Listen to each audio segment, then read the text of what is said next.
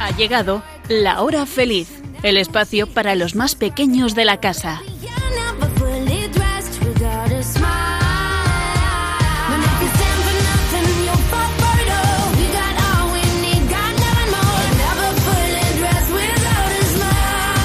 Muy buenas tardes, amiguitos. ¿Qué tal lleváis estos primeros 15 días de julio? Bueno, confío en que lo estéis aprovechando pues para jugar, para divertiros, para seguir aprendiendo muchas cosas, aunque sean diferentes a las del colegio, que ya sabéis que el saber no ocupa lugar. Y como cada programa, pues me acompañan Elena, Blanca, Nuria y Sonia. Muy buenas tardes. Hola. Hola. Bueno, chicas, ¿qué tal lleváis estos días? ¿Habéis ido ya a la piscina? Sí, casi todos Sí. los días. Qué bien. ¿Y habéis hecho algo chulo? Salir a ver las estrellas por la noche, hacer marchas por el campo. Un Eh, poco de bricolaje también. Anda, mira. O sea, que habéis estado ahí haciendo algo con la madera, trabajándola. Sí. Qué bien. ¿Y, y Elena y Sonia? Pues estamos haciendo deporte como tenis y baloncesto.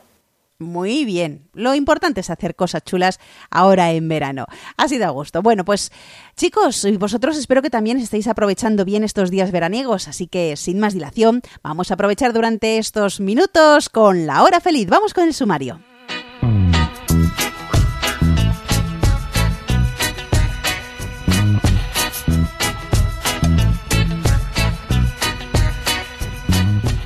Hoy vamos a hablaros de la Virgen del Carmen.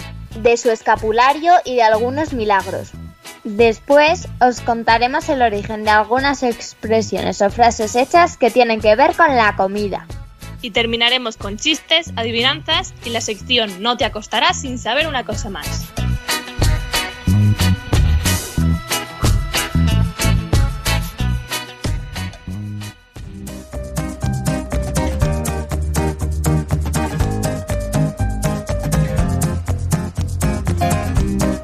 Tenemos tantos defectos que criticarnos a nosotros mismos que por qué perder el tiempo en los de los hermanos. Padre Pío de Pietrelcina.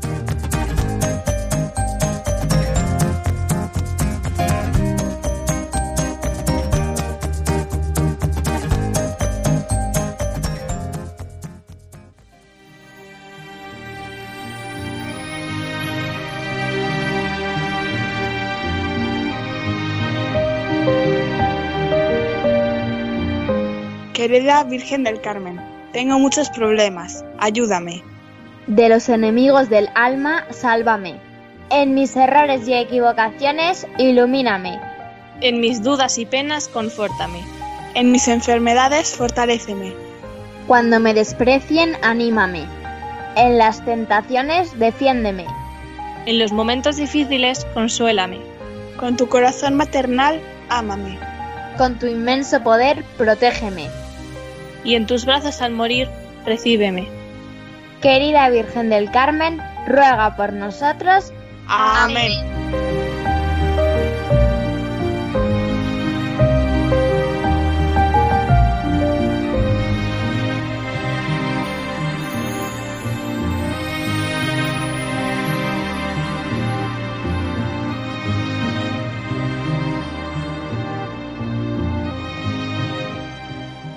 Amiguitos, esta es una de las muchas oraciones que se rezan a la Virgen del Carmen, cuya fiesta celebraremos mañana viernes 16 de julio. ¿Os acordáis cómo comienza todo? ¿Por qué se le llama Virgen del Carmen?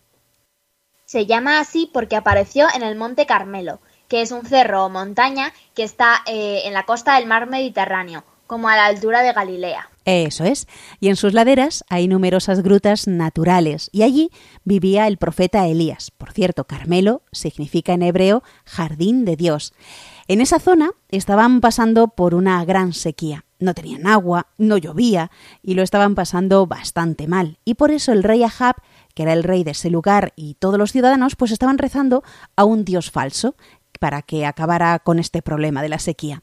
Pero el profeta Elías hizo algo distinto. Él le prometió al Dios real, es decir, a nuestro Dios, que todos dejarían de adorar al Dios falso para que así se acabara la sequía.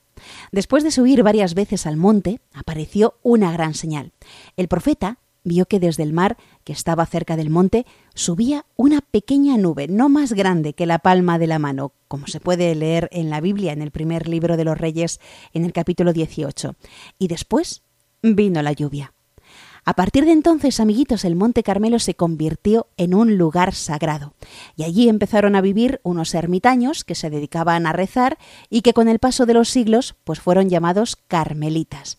Estos hombres que se entregaron a la oración, viviendo en la soledad del desierto, comenzaron con los años a vivir sirviendo a Jesús y también invocando a María con el nombre de Santa María del Monte Carmelo o Virgen del Carmen.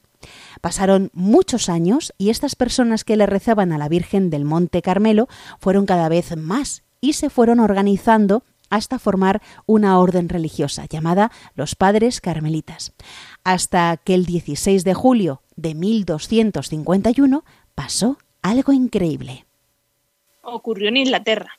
El sacerdote San Simón Stock, que era el superior de los padres carmelitas del lugar, estaba rezando con mucho amor a la Virgen María, cuando de repente ella se le apareció. Estaba vestida con las ropas que usaban los carmelitas, llevaba al niño Jesús en brazos y en su mano llevaba un escapulario. A ver, un escapulario, para aquellos que no lo sepáis, es un objeto religioso que la Iglesia Católica ha aprobado como algo que nos ayuda a vivir pues más santamente y a aumentar nuestra devoción. La Virgen María le entregó este escapulario a San Simón Stock diciéndole Recibe, hijo mío, este escapulario de tu orden, que será de hoy en adelante señal de mi confraternidad, de mi amistad, privilegio para ti y para todos los que lo vistan. Quien muera con el escapulario no padecerá el fuego eterno, es decir, no irá al infierno. Es una señal de salvación, amparo en los peligros del cuerpo y del alma, alianza de paz. A partir de ese momento, se le empezó a llamar a María la Virgen del Carmen. Bueno, San Simón Stock también se refirió a ella como la flor del Carmelo y la estrella de mar. Bueno, pues los carmelitas amiguitos extendieron su devoción por todo el mundo, señalándola como modelo de oración, de contemplación y de dedicación a Dios. Y la Virgen pues ha prometido que todos aquellos que le recen con mucho amor y mucha devoción irán pues más pronto al cielo junto a Dios. También, amiguitos, que lo sepáis, que se apareció en Fátima vestida con el hábito carmelita a la pastorcita Lucía. Le enseñó el escapulario, y le dijo que lo llevaran con reverencia y pidió que quienes se consagraran a ella lo usarán como signo de consagración. Y también os contaré que el Papa Gregorio XIII pudo declarar verdadera esta aparición cuando la Virgen se le apareció prometiéndole que sacaría del purgatorio el primer sábado después de su muerte a sus devotos.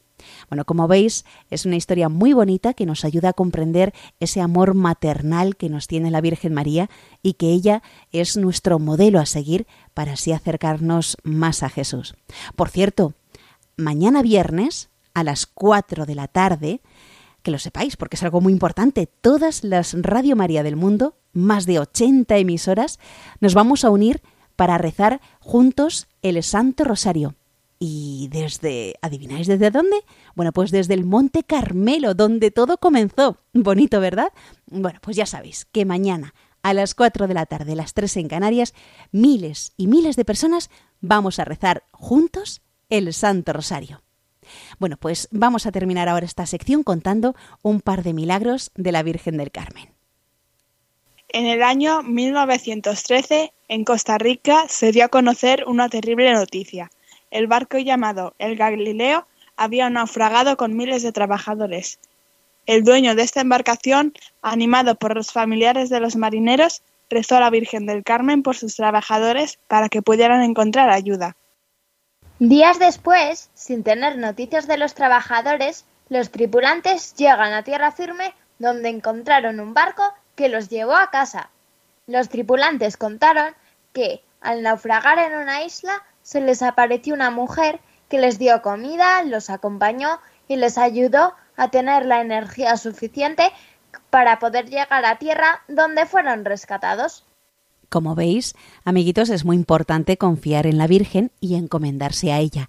Los santuarios que están dedicados a ella para honrarla están llenos de exvotos, es decir, de ofrendas que le han hecho a la Virgen pues por cumplir una promesa o en agradecimiento por un favor recibido. Bueno, y también en la pintura, en la poesía, la prosa, las canciones populares, pues han sabido recoger esa presencia cercana de la Virgen que ofrece protección, ayuda y amor. Por cierto, seguro que lo sabéis, pero la Virgen del Carmen es la patrona del mar, porque la mayoría de sus milagros están vinculados al agua salada, y también es la patrona de la Armada Española. Y vamos ahora a escuchar otro milagro de la Virgen del Carmen que sucedió en Orihuela, en Alicante. Una niña de tres años y tres meses se extravió una tarde. La buscaron por todas partes, pero no apareció. Se hizo de noche y las autoridades y los vecinos se pusieron también a buscarla. Recorrieron el monte, las huertas vecinas, pero nada, no apareció. Al día siguiente volvieron a retomar la búsqueda y se unieron aún más personas, pero no lograron encontrarla. Hacía más de 24 horas que la niña no se había alimentado. La noche había sido una de las más frías del año. La niña, descubierta la cabeza y vestida con poca ropa, era imposible que hubiera podido resistir. Seguro que estaría muerta. Además, el monte cercano está sembrado de hoyos y precipicios horribles que a oscuras era muy difícil salvar. Pero ya por la tarde, unos tíos de la niña, rebuscando por esos peligrosos lugares, vieron a la niña tendida al amparo de un extraño saliente de la montaña y junto a un precipicio de muchos metros de profundidad, cortado casi verticalmente. Se acercaron mientras creían que estaba muerta, pero para su sorpresa, la niña se levantó serena y tranquila, abrió sus bracitos y se dirigió a sus tíos como si tal cosa. Ellos la abrazaron y le preguntaban Hija mía, ¿qué te ha pasado? ¿Cómo has podido pasar esta noche tan fría? Si no he tenido frío. ¿Cómo es posible? Una mujer ha estado toda la noche conmigo y me tapaba con el delantal. ¿Una mujer? Sí, una mujer. Pero esa mujer no te hacía nada. ¿No oías tú cuando cruzábamos por aquí con luces y hacíamos ruido y te llamábamos a gritos? Sí que lo oía, pero la mujer me decía, no te muevas, hija mía, que ya vendrán a por ti. Los tíos se quedaron impresionados y pensaban que eso había sido un milagro. Llevaron a la pequeña al pueblo y al día siguiente se celebró en la parroquia una misa de acción de gracias por haber encontrado a la niña. Lo increíble fue que cuando la niña entró al templo, vio una imagen de la Virgen del Carmen y alegre y feliz gritó Mami, esa es la mujer que me tapaba con el delantal. Todos los presentes se quedaron sorprendidos. Su familia, señalando a otra imagen que estaba cerca, le preguntó que si se refería a esa, pero ella insistió señalando a la Virgen del Carmen. No, aquella. Todo el mundo estaba maravillado, y algunos de la emoción y el fervor lloraban. Después de la misa, llevaron a la niña a la casa del vicario del pueblo. La niña entró en el despacho del sacerdote, vio un cuadro de la Virgen del Carmen y señalándola dijo Esa es la mujer que me tapaba con el delantal. La niña visitó otras casas y de nuevo en una vio una imagen igual y repitió por tercera vez Esa es la mujer que me tapaba con el delantal. Ya no había duda alguna. La niña había sido objeto de un verdadero milagro, el milagro del escapulario que vestía la Virgen y que la niña llamaba delantal. Qué bonita historia, ¿verdad? Bueno, hay muchas más que suceden hoy día en las que la Virgen del Carmen pues cuida de sus hijos y protege especialmente a los que llevan el escapulario. Y ahora vamos a escuchar esta bonita salve marinera que mañana van a cantar muchas personas devotas de la Virgen María bajo esta advocación.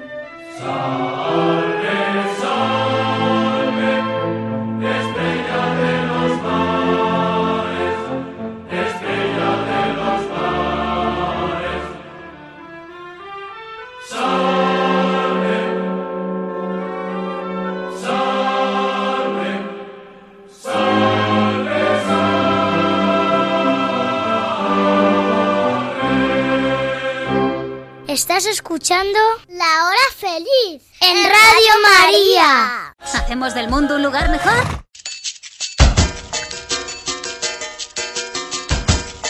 Cocineros con salero. Serpiente con sorpresa, con babosas vivas. Sorbete de sesos de mono. Saltamontes en pepitoria, acompañados de hormigas asadas. Gusanos en tierra de panteón. Relleno de rata de cloaca. Bombones de jamón y finas hierbas.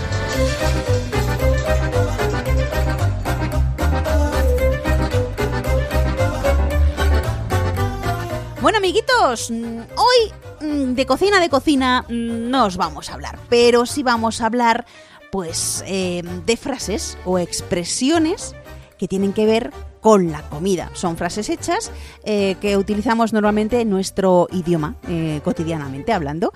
Seguro que os vais a sorprender con el origen de algunas de ellas, que ha sido todo un reto para nuestras cuatro intrépidas investigadoras. Y comenzamos con Nuria. Bueno, la expresión ser pan comido se utiliza para referirse a algo tan tan sencillo que es como si ya estuviese hecho, porque comer pan es muy sencillo. La siguiente expresión es me importa un pimiento o un pepino, que la expresión es la misma. Esta expresión proviene del mundo de la pintura, más concretamente de la pintura de los bodegones. Bueno, por si no lo sabéis, un bodegón es un cuadro en el que está pintado un botijo, un cuenco, un jarrón u otra vajilla, que es normalmente de cerámica, y está rodeado o relleno de frutas, verduras o flores. Y claro, los pintores pues buscan las frutas y verduras más bonitas posibles, pero también las más difíciles de pintar para que el cuadro pues sea bonito, pero que la gente al ver el cuadro diga, "Oye, pues es muy bueno este pintor." Es por eso que los pintores adoraban, por ejemplo, las granadas, los limones y todo fruto cuya superficie fuera un desafío a la hora de ser pintados. Pero a los pintores no les gustaba la superficie del pimiento. Creían que era muy simple. Y la del pepino, pues creían que era muy feo. Por eso los pintores empezaron a utilizar la expresión me importa un pimiento, por la inutilidad de esta verdura para sus creaciones. Y además hay que tener en cuenta una cosa muy curiosa, y es que esta expresión significa lo mismo de forma positiva como de forma negativa. Quiero decir, es lo mismo decir me importa un pepino que no me importa un pepino. Qué interesante, amiguitos. Bueno, ya sabéis, eso de me importa un pimiento, pues ya sabéis el origen de, de esta expresión. Sonia, ¿cuál nos vas a explicar? Yo os voy a explicar el porqué de dársela con queso. Viene de una costumbre de la Edad Media cuando los taberneros de toda España acudían a las bodegas de la Mancha a comprar barriles de sus apreciados vinos, que probaban siempre antes de cerrar el trato. Para dar salida a las partidas de vino picado, los bodegueros ofrecían a los compradores novatos un plato de sabroso queso manchego en aceite, cuyo fuerte sabor impedía al paladar del incauto distinguir un vino de calidad de otro echado a perder. Por eso, eh, dársela con queso significa engañar a alguien sin que él se dé cuenta. Pues ya sabemos también de dónde proviene esta expresión, dársela con queso. Elena, tu turno. Naranjas de la China. Esta expresión se usa para decir que no se está en absoluto de acuerdo con lo que dice la otra persona. Las naranjas son de origen asiático y con esta expresión la gente quería decir que cuando algo venía de tan lejos era tan exótico e irreal que parecía una mentira. Seguimos, amiguitos, con el origen de expresiones eh, que solemos utilizar en nuestro lenguaje normal sobre comida. Así que, Nuria, tu turno. Tener mala leche. ¿De dónde viene esta expresión? De cuando se creía que las mamás transmitían a sus hijos su personalidad al darles leche. Pero como no siempre eran las madres quienes les daban de mamar a los niños, sino que se contrataban nodrizas, se buscaba que fueran personas casi perfectas. Y no solían serlo para alimentar a los niños con leche de esos buenos modales, buen carácter y serenidad. Cuando las cosas fallaban, claro, la culpa la tenía la mala leche absorbida por el pequeño. Y de ahí viene la expresión tener mala leche. Vamos con otra expresión, Blanca. Vete a freír espárragos. No a ti. Es la expresión. Menos mal. Así. Así de curioso somos cuando estamos enfadados. ¿Mandamos a nuestros enemigos a freír espárragos con la esperanza de que les salpique el aceite? ¿Es una venganza así a largo plazo que buscamos para nuestro adversario de que muera de un infarto por tanto espárrago frito? Pues no, amigos. Lo que pasa es que como los espárragos se cocinan muy rápido hirviéndolos, si mandas a alguien a freírlos, que se tarda mucho más, lo que estás haciendo es tenerle ocupado el mayor tiempo posible y así te evitas su molesta compañía durante un rato. Para eso se le manda a freír espárragos. Además, en aquella época los espárragos fritos no les gustaba a nadie, así que realizar esa tarea no tenía ningún sentido porque por lo que solo serviría para perder el tiempo. Qué original. Fíjate, eso lo de freír espárragos lo decimos muy a menudo, ¿eh? Bueno, pues vamos con más. Sonia. ¿Alguna vez habéis oído la expresión llorar como una Magdalena? Aunque pensemos que se refiere a una Magdalena de panadería, en realidad se refiere a María Magdalena. En el Evangelio de San Juan se cuenta que al tercer día de la crucifixión de Jesús, María Magdalena fue a ver el sepulcro y se puso a llorar porque pensaba que lo habían robado, ya que estaba vacío. Y de ahí viene la expresión llorar como una Magdalena. Bueno, pues ya vemos que no es una Magdalena de comer, sino que se refiere a María Magdalena del Evangelio. Muy bien, vamos, Elena. La expresión de me importa un comino es una de las muchas que utilizamos para decir que algo nos importa, o muy poco o nada. El comino es una especie originaria de Egipto. De ahí se extendió a Grecia y de ahí a todo el Mediterráneo y al mundo entero. A finales del siglo XVIII, esta planta llegó a convertirse en algo esencial, algo que todo el mundo tenía en casa. Y claro, cuando las cosas son tan comunes y abundantes, acaban perdiendo su valor. Pues ya sabéis, me importa un comino. es decir, que no me importa nada. Vamos con Nuria de nuevo. Poner toda la carne en el asador. Es un riesgo, pero podría quemarse y fastidiar toda la comida al no haber dejado nada fuera por si acaso. Pero, ¿y si sale bien? Pues un banquete. Así es un poco la vida, una gestión continua de la carne con la que contamos y los pros y los contras de ponerla toda en el asador o dejar que algo de reserva. Eso sí, cuando la ponemos toda, nos la jugamos todo. Y es poner toda la carne en el asador. Muy bien. Vamos por otra frase, otra expresión blanca. Seguramente habréis escuchado a alguien decir, hoy no pienso bien, llevo una empanada mental o estoy de un empanado. Bueno, pues esta es otra expresión de la que os voy a contar su origen. Por si alguno no lo sabe, tener una empanada mental o estar empanado es como, bueno, por ejemplo, cuando sueles estar cuando madrugas mucho y has dormido poco. No por la parte de querer dormir, sino porque no te puedes concentrar en nada. Estás hecho un mar de confusiones, no tienes ideas claras y estás un poco atontado. Su origen lo tiene en Andalucía. ¿Y cómo surgió? Pues estaba referido al soldado que se comportaba de un poco, una manera un poco torpe. No tenía reflejos y no reaccionaba mucho ante ninguna situación. Es decir, estaba un poco, pues eso, atontado. Originariamente la expresión viene un poco de estar empachado de tanto comer, lleno de pan, lo que produce pues algo de lentitud en tus reflejos. Y además, una empanada es una masa rellena de muchas cosas variadas sin seguir un orden y todas mezcladas. En una empanada mental esa masa es tu cerebro, en el que hay un montón de cosas desordenadas, por lo que no puedes pensar con claridad. Qué bueno saber de dónde viene esa expresión estoy empanado, o sea, como empanada y luego también cuando estás así un poco atontado, pues a lo mejor por haber comido demasiado, ¿no, Blanca? Sí, a ver, igual si está en una comida en la que has comido muchísimo, que estás así como... Sí, Sí, sí, que el estómago ya está lleno. de hacer nada en especial. Muy bien. Pues vamos con la última expresión de Sonia. ¿Sabéis de dónde viene estar a por uvas? Esta frase hecha está relacionada con el largo tiempo que pasaban lejos de su hogar los trabajadores que acudían a la vendimia, donde se cultivan las uvas, muchos de ellos en el extranjero.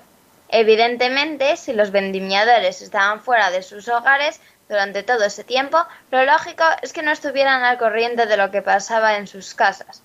O sea que estaban a por uvas. Fijaros, estará por uvas. ¿De dónde viene esa expresión? Y terminamos con Elena. Con pan y vino se anda el camino. Este es un refrán castellano que tiene una base real. El pan y el vino eran fundamentales para los viajeros de tiempos pasados, como la Edad Media. Para aguantar varios días caminando son necesarias comida y bebida.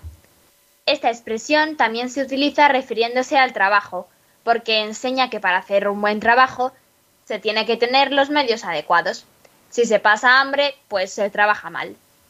Bueno, amiguitos, ¿qué os parecen esta, el origen de estas expresiones que hemos comentado en el programa? Ser pan comido, me importa un pimiento o un pepino, dársela con queso, naranjas de la China, tener mala leche, irse a freír espárragos, llorar como una Magdalena, me importa un comino, poner toda la carne en el asador, estar empanado o estar a por uvas y con pan y vino sean del camino. La verdad es que son muy curiosas y son expresiones que, hemos utilizado nosotros a la hora de hablar y bueno, pues es bonito saber el origen de estas expresiones. Hay muchas más, muchas expresiones referentes a la comida y seguro que vosotros sabéis alguna. Así que si queréis, pues nos podéis escribir por email a la hora feliz 2 arroba radiomaria.es la hora feliz 2 arroba radiomaria.es o por carta nos escribís y ponéis en el sobre Radio María, la hora feliz Yolanda Gómez y la dirección es Paseo Lanceros 2, primera planta.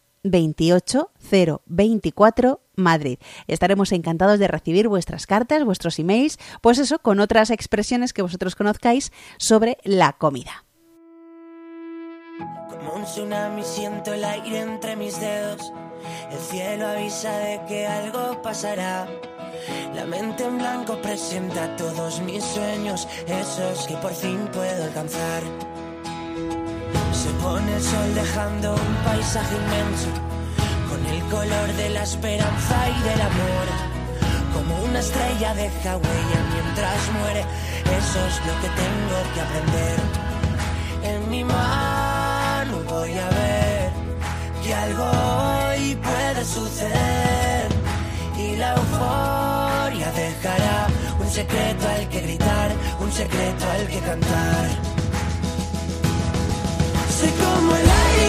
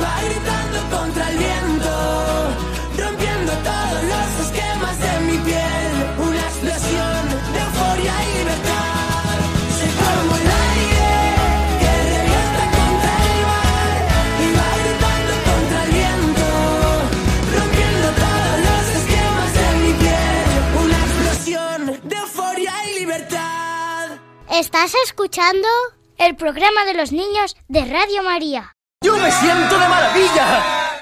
Reír no más hasta reventar. A mí reír me gusta descansar. Chistenanzas. Humor me da el más y más reír. No tiene ninguna gracia. Más buen humor me da a mí. Como me gusta reír, más buen humor me da a mí. Amiguitos, ya estamos en esta sección que tanto nos gusta y en la que nos reímos y también discurrimos, así que comenzamos por esas adivinanzas. Elena, comenzamos con la tuya. Con el dinero lo compro, con los dedos lo desenvuelvo, por la cara me lo como.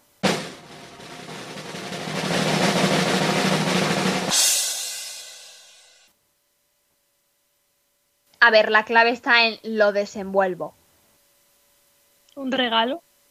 No porque te lo comes, que te comes y tienes, y tienes que desenvolver antes. ¿La cebolla? Un babybel. ¿El plátano? No, lo desenvuelves, está envuelto en un papel. ¿Caramelo? ¡Sí!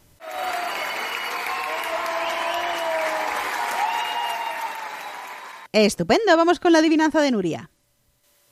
Grande, muy grande, mayor que la tierra, arde y no se quema, quema y no es vela.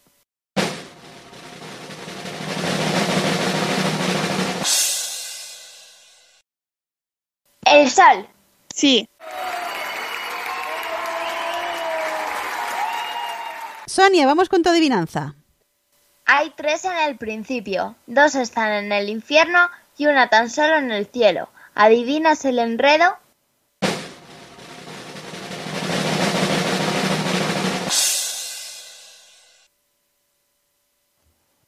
La I. Sí.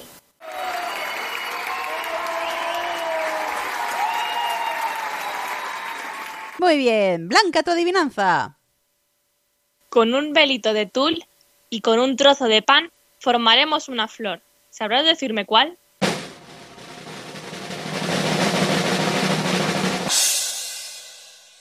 Tulipán. Sí.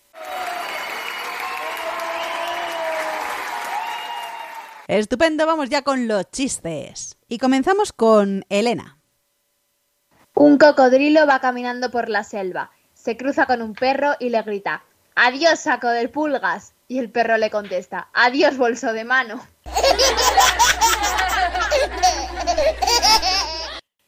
¿Do you speak English? ¿Cómo dice usted? ¿Do you speak English? No, no lo entiendo. Le pregunto que si usted habla inglés. Ah, sí, perfectamente.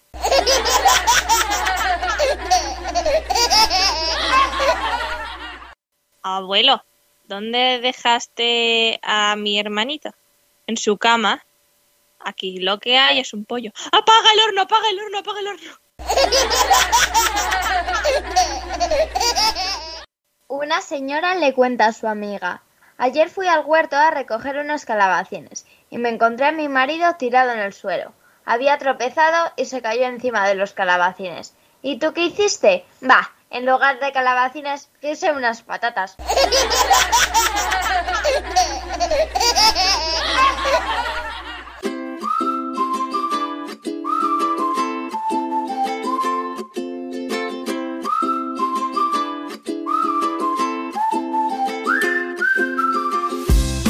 No te acostarás sin saber una cosa más.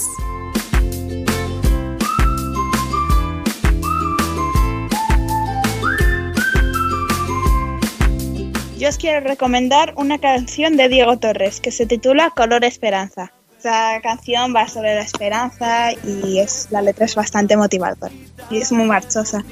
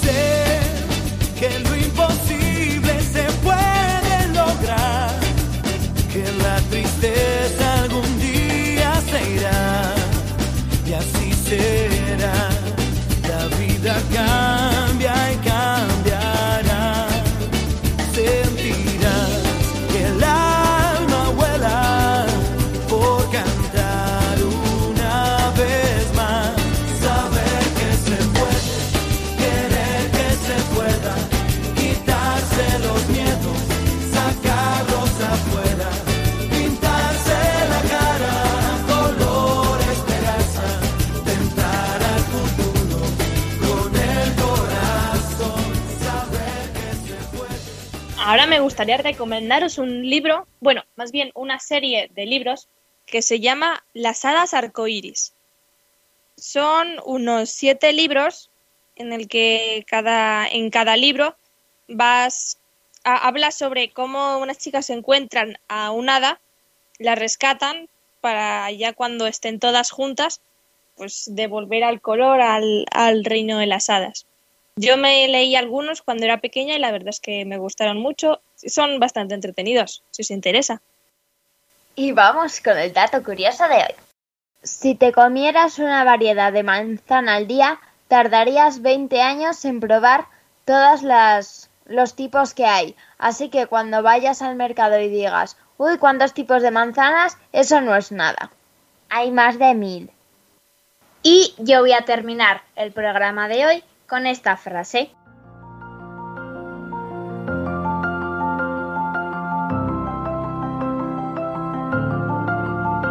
Siempre habrá alguien que dude de ti. Solo asegúrate de que esa persona no seas tú.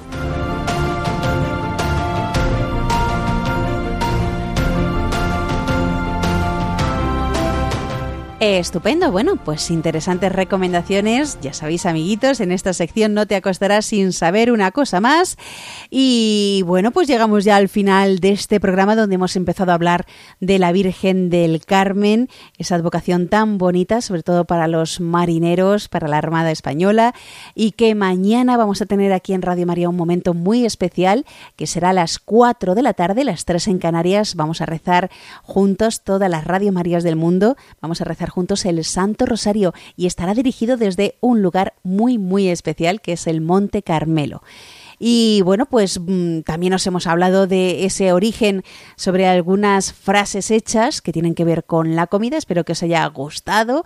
Y si nos queréis proponer pues alguna recomendación, alguna frase hecha o, contarnos cómo estáis pasando las vacaciones, os recuerdo de nuevo ese email del programa que es la hora feliz 2 arroba radiomaria.es, la hora feliz 2 arroba radiomaria.es o si nos queréis escribir, como es tradicional, por carta, pues en el sobre tenéis que indicar Radio María, la hora feliz, Yolanda Gómez y la dirección Paseo Lanceros 2, primera planta, 28024 Madrid.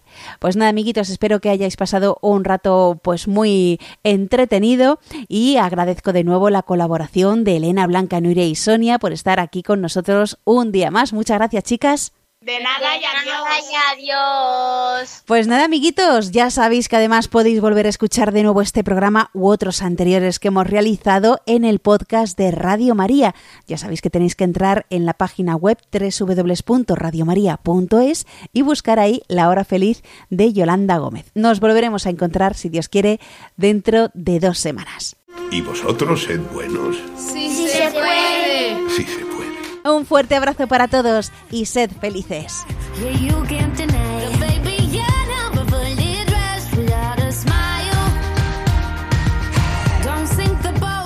Así concluye La Hora Feliz, el espacio para los más pequeños de la casa.